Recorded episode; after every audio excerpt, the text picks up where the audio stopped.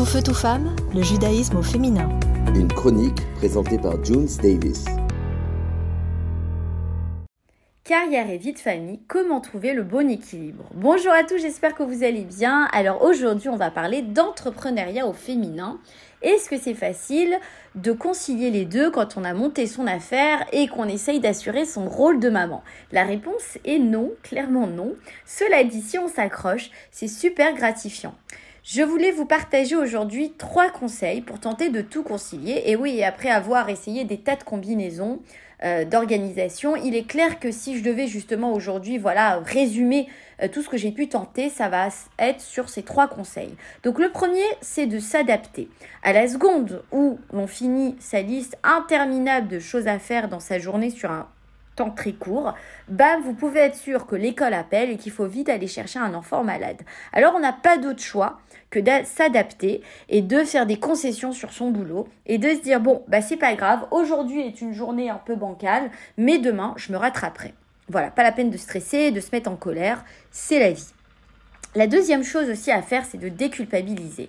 Nous les femmes, on a cette tendance vraiment à euh, vraiment prendre les choses à cœur et de culpabiliser quand on a dû, euh, bah, notre enfant est en train de nous raconter un truc super palpitant et paf, il y a un client qui appelle, bah forcément on a dû interrompre notre enfant pour essayer de manager ce client et du coup on culpabilise du temps euh, pas vraiment qualitatif que l'on donne. Le mieux, c'est de se dire, voilà, je me consacre un temps défini pour le travail et un temps défini pour le boulot. Bon, bien sûr, s'il y a une urgence, bah, il y a une urgence. Mais entre ces deux-là, on essaye de se vider la tête des deux côtés, de distinguer les deux mondes pour essayer justement d'être le plus productif possible et de ne pas être pollué par cette culpabilité finalement qui ne sert à rien. Voilà.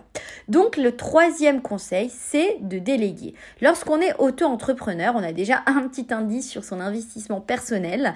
Du coup, on va avoir plusieurs casquettes à gérer et cela permet aussi de jongler lorsque l'on croule sur la masse de boulot. Mon fils m'a conseillé une fois de prendre une assistante. Et là, je lui ai répondu, mais j'en ai déjà une. Et il m'a dit, c'est qui ton assistante? Il me dit, bah, tu la connais, c'est Anna, la femme de ménage. Et là, il a rigolé, il me dit, en quoi c'est ton assistante? Je lui ai dit, je t'assure, mon fils, que si on n'avait pas la femme de ménage avec nous, sans elle, je vous ferais vivre dans des conditions sanitaires très compliquées.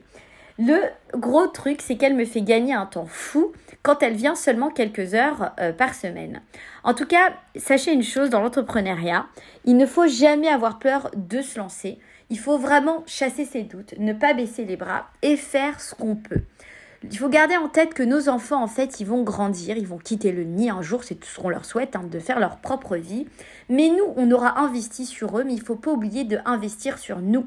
Parce que quand ils vont nous quitter, bah, qu'est-ce qu'on va devenir? Et eh bien justement, on investit sur soi pour ne pas se trouver fort dépourvu quand on va les faire passer sous la roupa. Voilà, donc je vous embrasse très fort et n'hésitez pas à vous lancer dans un projet car je vous dis, cela va porter ses fruits et vous allez être trop fiers de vous. Je vous embrasse et à très bientôt.